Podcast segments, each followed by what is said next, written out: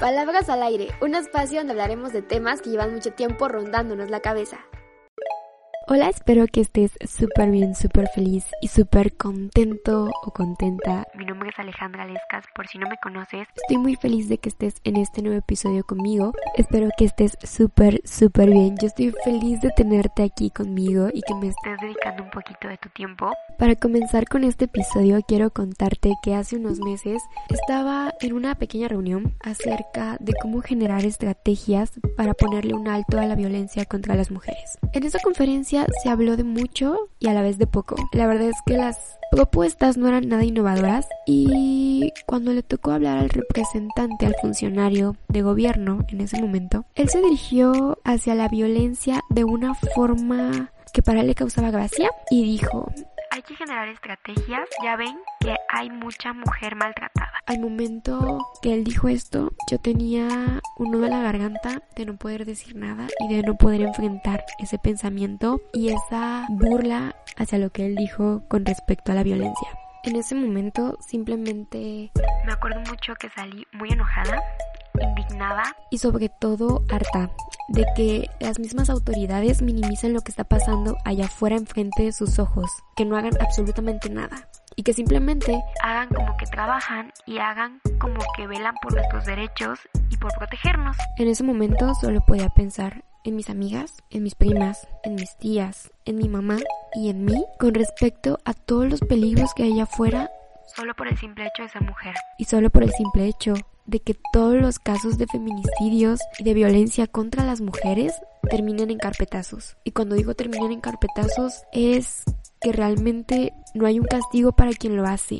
Estoy cansada de que todos los días aparezcan noticias en redes sociales, en el periódico, en la radio, donde se hable que nos faltan mujeres o que hay violaciones a niñas o que simplemente pasan cosas muy feas con respecto a las mujeres y de unos años para acá se ha visibilizado un poco más que los anteriores. Si bien la lucha para los derechos para las mujeres tiene bastante tiempo, considero que esta vez la lucha es por todas aquellas que nos faltan, por todas aquellas que no pudieron alzar la voz o que simplemente no han alzado la voz por miedo. En este episodio quería hablar acerca del feminismo. Quería quizás hablar un poco de su origen, de sus efectos y de muchísimas cosas, pero la verdad es que solamente tomé un micrófono y comencé a hablar. Y terminó justo en este episodio. Hoy quiero decirte que no tengas miedo, que no estás sola y que hay leyes que te respaldan.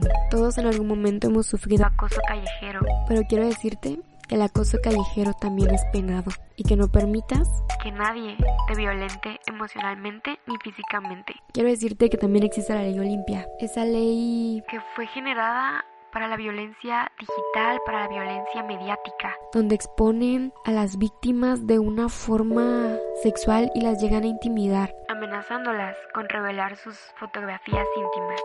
No tengas miedo, hay una ley que te respalda. También existe esa ley llamada Ingrid, que fue creada para castigar a todos aquellos que difundan imágenes o videos acerca de los feminicidios, mostrando a la víctima en situaciones muy vulnerables. Pero ya no va a pasar más porque gracias a la presión mediática y a la presión de los grupos feministas, todo esto se ha logrado.